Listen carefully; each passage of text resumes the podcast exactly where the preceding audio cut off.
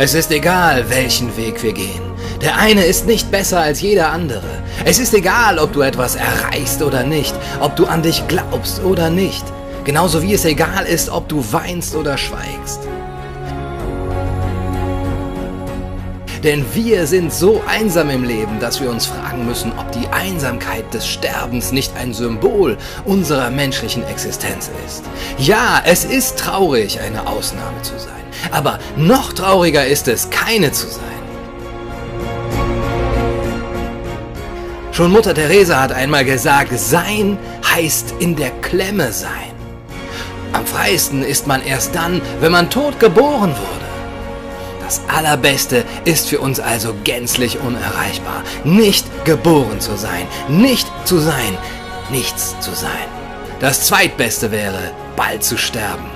Aber es lohnt nicht die Mühe, sich zu töten, denn man tötet sich immer zu spät. Nur Optimisten begehen Selbstmord. Die Optimisten, die nicht mehr Optimisten sein können. Die anderen, die keinen Grund zum Leben haben, warum sollten sie welchen zum Sterben haben? Also, warum solltest du einen Grund zum Sterben haben, wenn du nicht mal einen zum Leben hast? Ganz ohne Ziel zu leben, das wäre doch der ideale, friedliche Zustand. Aber der Mensch ist zu schwach für so ein Glück. Denn Existenz, die ist unser Exil und das Nichts ist unser Zuhause. Denk dran. Ein Optimist ist ein Mensch, der ein Dutzend Austern bestellt, in der Hoffnung, sie mit einer Perle, die er darin findet, bezahlen zu können. Erst wenn man stolpert, achtet man auf den Weg. Der Frühling ist nur der Schlaf des ewigen Herbstes in der Welt. Stärke ist nur ein Mangel an Enttäuschung. Denn eins ist klar, das Gewicht dieser Welt lässt sich nur ertragen, wenn man niederkniet. Oder gar nicht. Schon Konfuzius hat einmal gesagt, der Mensch ist nicht mehr als ein Schilfrohr, das Schwächste in der Natur. Aber ein Schilfrohr, das denkt. Hör auf, dich selbst zu suchen. Denn die Strafe dessen, der sich selbst sucht, ist, dass er sich findet. Du bist nicht alleine in deiner Mittelmäßigkeit. Es ist wirklich unglaublich, wie nichtssagend und bedeutungsleer von außen gesehen und wie dumpf und besinnungslos von innen empfunden das Leben der allermeisten Menschen dahinfließt. Es ist ein mattes Sehnen und Quälen, ein träumerisches Taumeln durch die vier Lebensalter hindurch bis zum Tode, begleitet von einer Reihe trivialer Gedanken. Also, Idee der freien Entfaltung der Persönlichkeit, die scheint nur so lange ausgezeichnet, bis man auf Individuen stößt, deren Persönlichkeit sich frei entfaltet hat. Schon Albert Einstein hat einmal gesagt, das Glück ist nur ein Traum und der Schmerz ist wirklich. Denn es gibt kein Glück außer einem Glück bei vollem Bewusstsein. Aber das Bewusstsein des Glückes ist unglücklich, denn sich glücklich wissen heißt einsehen, dass man durch das Glück hindurchgeht und es alsbald hinter sich lassen muss. Man sollte die Menschen bei ihrer Geburt beweinen, nicht bei ihrem Tod. Glück kommt nie zu zweit und Unglück nie allein.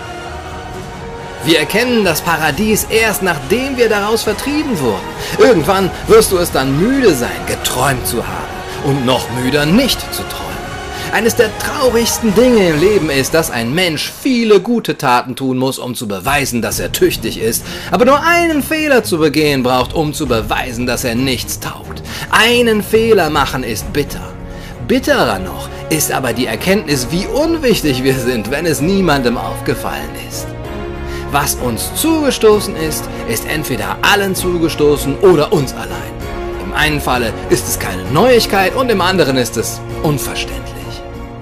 Sei dir daher immer gewahr. 80% der Leute interessieren sich nicht für dein Leiden und 20% sind froh, dass es dich getroffen hat. Schon Mahatma Gandhi hat einmal gesagt, echte Freunde zeigen sich dann, wenn du Geld hast oder in einen Skandal verwickelt bist. Die Freunde nennen sich aufrichtig, aber die Feinde, die sind es.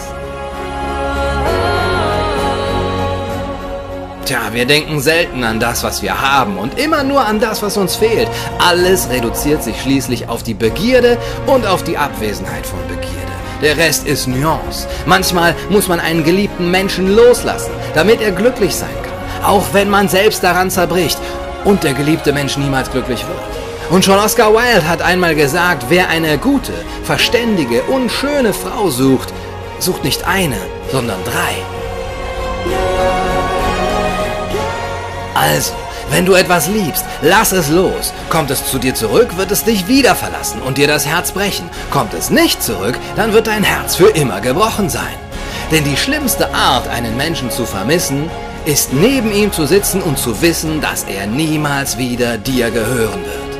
Und manchmal besteht die größte Trauer eh darin, dass man den anderen nicht so verletzen kann, wie er einen verletzt hat. Aber das Schlimmste, das Schlimmste am Weinen sind nicht die Tränen, sondern das Gefühl, an den Tränen zu ersticken. Denk daran, Liebe lässt die Zeit vergehen, aber die Zeit lässt die Liebe vergehen. Wir lieben eh niemals irgendjemanden. Wir lieben ganz allein die Vorstellung, die wir uns von jemandem machen. Unsere eigene Meinung, letztlich also uns selbst lieben wir. Schon Nelson Mandela hat gesagt, wer nur Leute in seinem Leben haben will, die ihn lieben, läuft Gefahr, einsam zu sterben. Wir gehen nur an dem zugrunde, was wir lieben. Abschied nehmen bedeutet immer ein wenig sterben. Man trägt viel im Herzen, was man nie einem anderen Menschen mitteilen kann. Schon John Lennon hat einmal gesagt, nur Menschen, die uns etwas bedeuten, können uns auch wirklich verletzen. Nicht alle sind glücklich, die glücklich scheinen. Manche lachen nur, um nicht zu weinen. Aber irgendwann hört man auf zu warten und fängt an zu vergessen. Doch Erinnerungen sind wichtig, denn manchmal bleibt einem nichts anderes mehr. Was ist also dein Leben? Hinter dir ist die Ewigkeit und vor dir die Ewigkeit. Und dazwischen, was ist das für ein Unterschied, ob du drei Tage oder drei Jahrhunderte zu leiden hast? Denk dran, Anfang und Ende der Dinge werden dem Menschen immer ein Geheimnis bleiben. Er ist ebenso unfähig, das Nichts zu sehen, aus dem er stammt, wie die Unendlichkeit zu erkennen, die ihn verschlingen wird. Schon Keanu Reeves hat einmal gesagt, Ironie ist doch eh nur die letzte Phase der Enttäuschung.